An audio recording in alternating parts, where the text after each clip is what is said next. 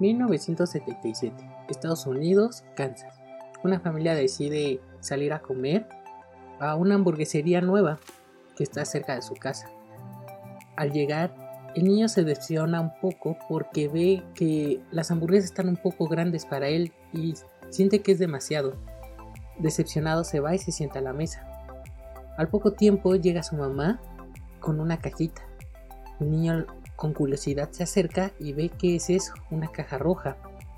La mamá se la entrega y le dice que es suyo.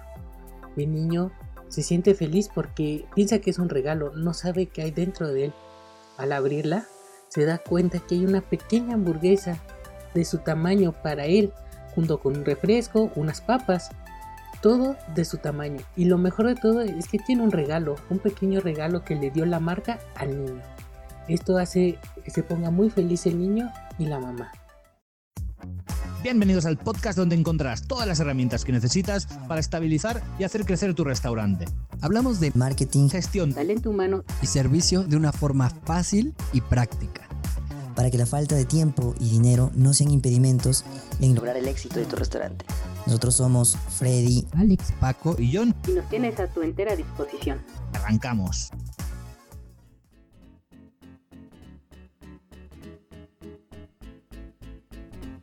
Hola, bienvenidos a este jueves de servicio. Soy Alejandro Castillo y hoy vamos a hablar de el servicio a domicilio. Pero ustedes se preguntarán por qué vamos a hablar de servicio a domicilio en un jueves de servicio. Tendríamos que abordar otros temas, ¿no? Pues fíjense que no. Y les voy a platicar el por qué. Sobre lo que escucharon al principio del programa, es una pequeña relato, una historia, una historia imaginaria cuando McDonald's en 1977 lanzó su cajita feliz. Entonces yo quise imaginar tal vez una historia algo hipotética de cómo hubiera sido o tal vez lo que pasó, le pasó a un niño cuando recibió su cajita feliz la primera vez. ¿Y a qué voy con esto? El servicio a domicilio ahora en esta época es casi lo mismo. ¿En qué sentido? Tú pides y recibes una cajita. Valga la redundancia, es una cajita que te puede hacer muy feliz, como la cajita de McDonald's para un niño, o te puede hacer algo muy, muy triste y decepcionante, como cuando no recibes bien tu paquete de Amazon o de cualquier otra compañía. Entonces, aquí es donde entra realmente lo del servicio al restaurante en el servicio a domicilio. Lo primero que hay que aclarar es que si estás utilizando una aplicación de terceros para hacer tu servicio a domicilio, eh, difícilmente vas a poder destacar sobre la competencia. ¿Por qué? Porque al final de cuentas, todos los que están usando aplicaciones de terceros nunca vas a tener este contacto. En el momento en que el cliente te llama para hacer un pedido, ya sea por medio de página web, por WhatsApp, por teléfono, por el medio que sea, tú no estás teniendo ese contacto. Realmente si usan aplicaciones de tercero es directamente en la aplicación y a ti nada más te llega el pedido. Nunca vas a tener esa interacción. En cambio, si tú tienes tu propio sistema domicilio, vas a empezar a tener esta interacción con el comensal. Aquí tú ya puedes empezar a usar técnicas interesantes, así como tienes un protocolo para cuando llega tu cliente y lo atiende tu mesero, vamos a decir que es lo mismo. El momento en que te llaman, la persona que está encargada en tomar el pedido debe de actuar como un mesero.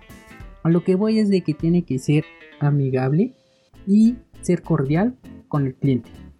A su vez, tomando el pedido de una manera fácil, clara. ¿Y qué pasa? Aquí es donde va a haber esta diferencia con las aplicaciones de tercero. Después de hacer el pedido, deja que la cocina vaya, empiece a hacer su trabajo y todo. Tú tienes que tener una pequeña interacción con el cliente, tal vez mandándole las próximas promociones, empezar a comentarle sobre que los productos que utiliza son frescos, o sea, todo un speech donde tampoco tan largo, un speech donde crees un vínculo, aunque sea digital, con el cliente. Ya posteriormente en que se mande su pedido, hacer un seguimiento del pedido de que ya se envió, va por buen camino, en tanto tiempo se le va a llegar y todo. Y al final, ya después de un de periodo cuando te confirmen que ha llegado su pedido, puedes empezar a hacer pequeñas encuestas. pequeñas formas para saber qué le pareció, cómo está, que se vea que tienen esa atención y eso va a hacer que sea diferente a las aplicaciones de terceros. Ahora, tomando el tema de la cocina, en el servicio a domicilio tiene que cambiar tu menú. No puedes tener el mismo menú que tenías en tu restaurante porque tal vez es un menú un poco extenso o tenías muchas cosas que al final en cuenta en el servicio a domicilio no pueden ser tan fácil llevadas en un paquete. A lo que voy es de que uno tiene que pensar en un menú más corto, más chico, que sean tus productos estrella y que también sean fácil de transportar.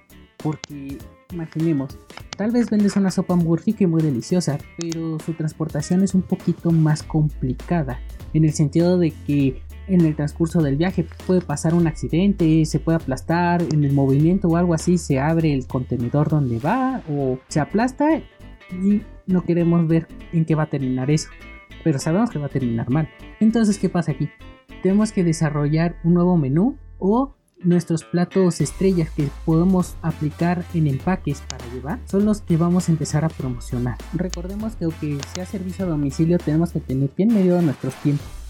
No porque el cliente no esté ahí en la mesa no significa que nos vamos a tardar en preparar, en mandarlo, porque al final de cuentas también es tiempo. Es tiempo en que si tú no lo tienes bien especificado, bien desarrollado, imagínate, tu cliente hace su pedido y tú le dices que va a llegar en un aproximado de 30 minutos, 45 minutos. Pero en la cocina están, como dicen, muy camotes o tirados o tal vez hasta no tienen tanto trabajo y se toman su tiempo para preparar las cosas. Y al momento en que no hacen bien este tiempo, se va haciendo lo que le llamamos un delay. Se va desfasando el tiempo. Y esos 30 minutos, 45 minutos que habías prometido al principio, imagina, llega en una hora, hora y media, lógicamente el cliente también se va a molestar, ya no iba a tener hambre y es una mala experiencia.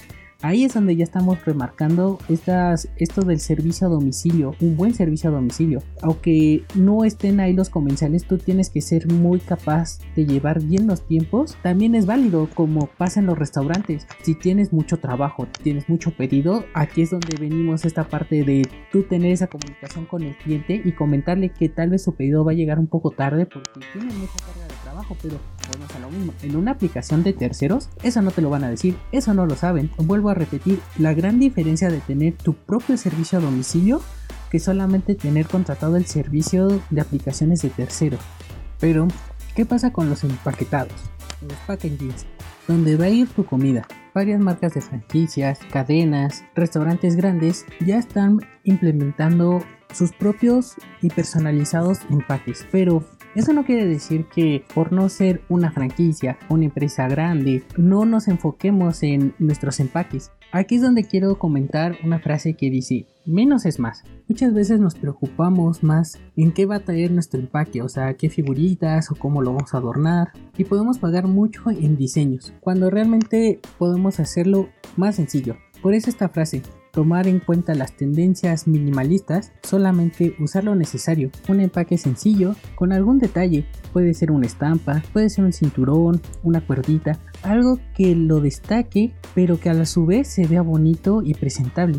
Y ahí es cuando nos damos cuenta que realmente necesitamos invertir tanto dinero, tantas cosas en un empaque tan lujoso y tan llamativo, cuando muchas veces la gente ni siquiera toma en cuenta el empaque. O sea, hemos visto cuántas cajas de pizzas y no ni siquiera nos podemos leer alrededor de las pestañas de las pizzas que dicen Dicen muy buena información, los invito un día a que las lean, pero realmente cuántos nos hemos puesto a ver cómo es la hoja de las hamburguesas que nos venden. Por eso los invito a que se adentren a este mundo del minimalismo y cómo lo podemos implementar en nuestros empaques y van a ver que le podemos sacar mucho provecho y un gran beneficio. Y ahora, ¿qué sigue? Ya hablamos cómo podemos atender a nuestros clientes cuando nos piden, los tiempos en cocina, los empaques, ahora hay que hablar el cómo lo vamos a entregar. Por eso, aquí volvemos a lo mismo, no se puede hacer esto con aplicaciones de terceros. ¿Por qué? Porque al final de cuentas ellos ya tienen una flotilla, ellos entregan el producto, no sabemos cómo le entregan, si le entregaron bien, le entregaron maltratado. Por eso vuelvo a lo mismo, los invito a que desarrollen su propio sistema a domicilio porque ahí ya podemos, ya se pueden implementar algunas ideas de cómo queremos que les entreguen nuestro producto a nuestros clientes, como el motorizado o si es que se va a entregar en auto, sea el protocolo correcto para su entrega. algo que recomiendo es que la persona que va a hacer la entrega siempre sea muy amable y con gran actitud para que desde ese momento estemos entregando una buena atención a nuestro cliente y desde ese momento también el cliente sienta que estamos haciendo un buen trabajo diferente a todos los demás. Y claro, también si la persona que entrega hace un buen trabajo, lo entrega de buena manera, te da las gracias, lo más seguro es que consiga una buena propina y a todos les gusta eso. O bueno, eso es lo que creemos, ¿no? Ahora unas pequeñas observaciones que tenemos que tener en cuenta también para nuestro servicio a domicilio actualmente. Lo que es los empaques sustentables, ecológicos, biodegradables. Aunque parezca que luego son un poco más caros, porque realmente son más caros, tenemos que empezarnos a enfocar a usar estos productos ya que aparte de ser una tendencia, muchas personas ya se están animando a cada vez ser más ecológicos y ayudar al medio ambiente. Entonces tenemos que ponernos a buscar esos empaques que necesitamos para nuestros productos que tengan este sello o una leyenda de biodegradable. También cuando lleguen a nuestros clientes y vean que nuestros productos son amigables con el medio ambiente, esto nos da como puntos extra para que también nos sigan pidiendo, ya que si son productos de un solo uso como plásticos, uniceles, lo más seguro es que muchos de nuestros futuros clientes ya no nos vuelvan a pedir porque no estamos con sus mismas ideologías, las mismas tendencias entonces también no te cierres y empieza a buscar estos productos. Como vuelvo a decir, tal vez ahorita son caros, pero más adelante van a ir bajando de precio porque como he dicho, como es una tendencia, los otros productos van a empezar a desaparecer o quedar eliminados totalmente. Y en cambio estos por la demanda van a empezar a bajar de precio. Y ahí es donde también nosotros ya podemos jugar con los proveedores porque lógico si pedimos más, nos dan a mejor precio. Cuando baje el precio y seguimos pidiendo lo mismo, va a salir más económico para nosotros. Entonces, también ahí es una gran ayuda a nuestra economía. A la altura de la conversación, ¿tú qué opinas? ¿Realmente estás dando una cajita feliz? ¿Un regalo? ¿Una sorpresa a tu cliente? ¿O simplemente estás mandando comida? Es momento de sentarse y ponerse a pensar, ¿cómo mejorar mi servicio a domicilio si es que lo tienes que mejorar? Si no, te felicito, vas por buen camino y eso quiere decir que poco a poco irás teniendo más ventas, más clientes, solamente tal vez necesitas un pequeño plan de fidelización o descuentos, promociones para que tengas más captado al cliente y te siga pidiendo por servicio a domicilio. Así que aprovecha las oportunidades y no te cierres. Y bueno, Después de estos minutos que he estado comentando, hablándoles algunos tips, algunas ideas de cómo pueden implementar un buen servicio a domicilio para su restaurante o negocio gastronómico, me gustaría saber, ¿ustedes qué piensan? Deténganse un momento y pregúntense, ¿realmente estoy haciendo un buen servicio o simplemente nada más estoy entregando por entregar? hacer como si fuera un producto cualquiera y se lo enviara a cualquier persona. ¿Realmente estamos dando algo de valor o simplemente estamos pues tomándolo al aventón? Ahí es donde también nosotros tenemos que pensar. ¿Queremos recibir un regalo? Bueno, hay que dar nosotros un regalo también. Hay que tomarse el tiempo y la dedicación para dar un buen servicio, el servicio a domicilio. Y bueno, no hay más que les pueda decir. Simplemente síganos escuchando. Si les gustó este podcast, si no, háganoslo saber. Los esperamos en nuestras redes sociales donde podemos contestarles con gusto, ya sea por las redes sociales de el podcast, la de mis compañeros o también en nuestras redes sociales. Y bueno, si les gustó este podcast, compártelo. Si no, bueno, dinos en qué fallamos o en qué tema quieres que hablemos para que sea de tu mayor interés y así también lo puedas aprovechar de mejor manera. Me despido de este jueves, pero escúchanos mañana donde estaré yo y mis demás compañeros donde tendremos una buena charla. Así que los esperamos. Hasta luego.